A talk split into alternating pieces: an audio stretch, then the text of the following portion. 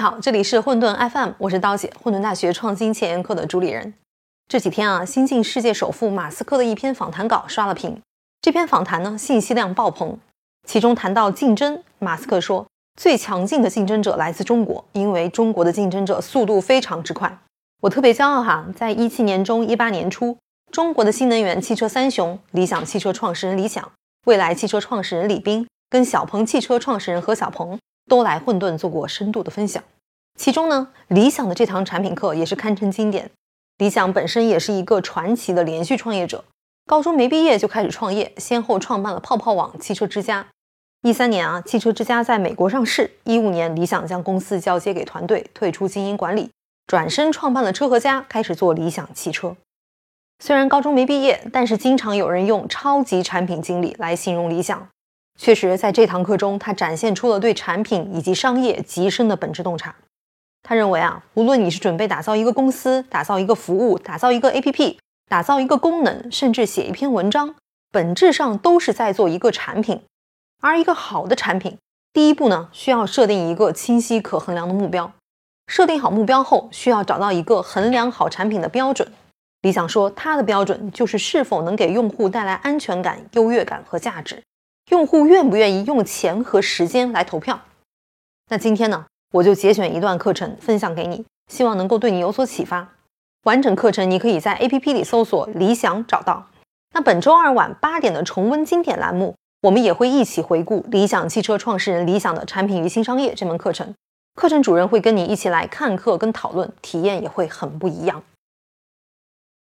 我又有 iPhone 又有安卓，其实我没有觉得这个体验有什么本质的不同。我十分钟就能适应过来，对，所以我们大量的时间在消耗到所谓的体验这些方面，却忽略了价值。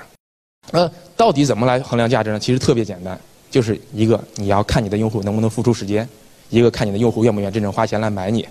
那很多人说，哎，因为时间好计算，我只要看我的访问量，或者看我的统计的时间，或者收入也很简单，我能看我的整个的收入或者利润都能来衡量出来。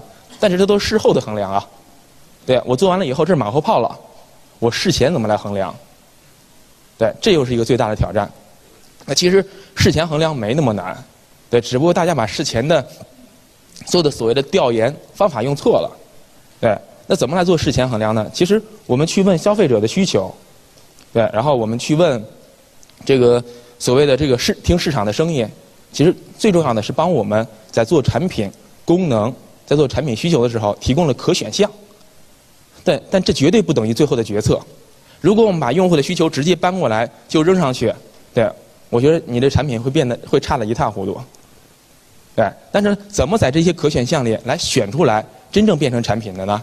对，其实一个挺简单的方法，就是我们找五到十个我们企业不同部门的人，对，让他们坐在一起，把这些可选项都列上去，甚至把他们认为的可选项都放上去。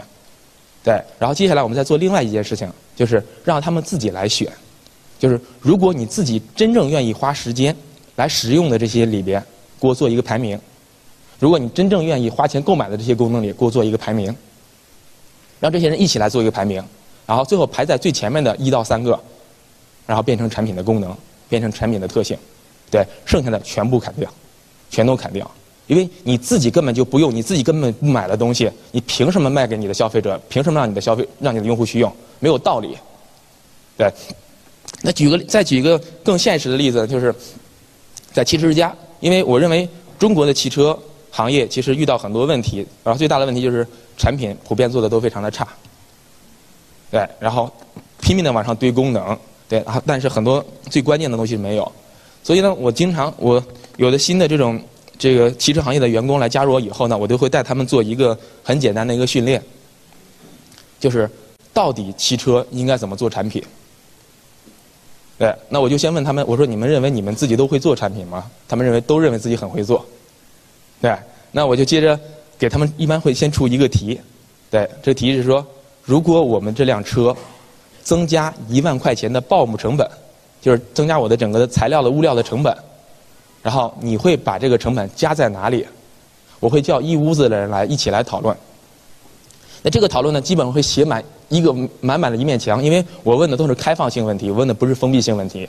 这里边有的人会说：“哎，我需要一个空气悬架，然后有的人说我希望把这一万块钱做成一个可变色的一个全景天窗，还有的人说我希望增加按摩座椅，对，然后有的人说我要增加二十二寸的轮毂，对，每个人说的能写满整整一黑板，对，那我说其实对的，然后这就是你们原来做产品的一个方式，然后你们从身边人和从用户那里问到他们有什么样的需求，然后他需要什么样的颜色，然后你就按这东西做出来了。对，那最后呢，你会发现你们卖的车最主要的颜色还是黑白银灰。你们哪怕出二三十款配置，最后真正卖的就两三款配置。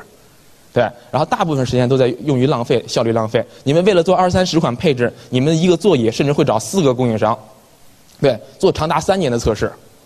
然而而如果你只做一款座椅，然后一个供应商，你只需要一年的测试就可以了，而且整个的供应链和整个的质量控制都会好得多。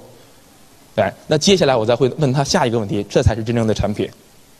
那我的问题是说，当你们在座的各位，如果自己变成消费者，多花一万块钱，你会在这一堆配置里买哪一个？在这一堆选项里买哪一个？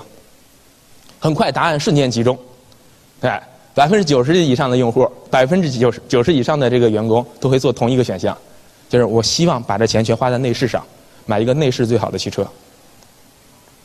哎，那我接下来再问他们另另外一个问题，我说。那我们去看一看这个市面上同价位、同级别的车里，是不是内饰最好的车是销量第一的？那我们看了一下，几乎每一个级别，对，在每一个级别里，然后都是内饰最好的车销量第一。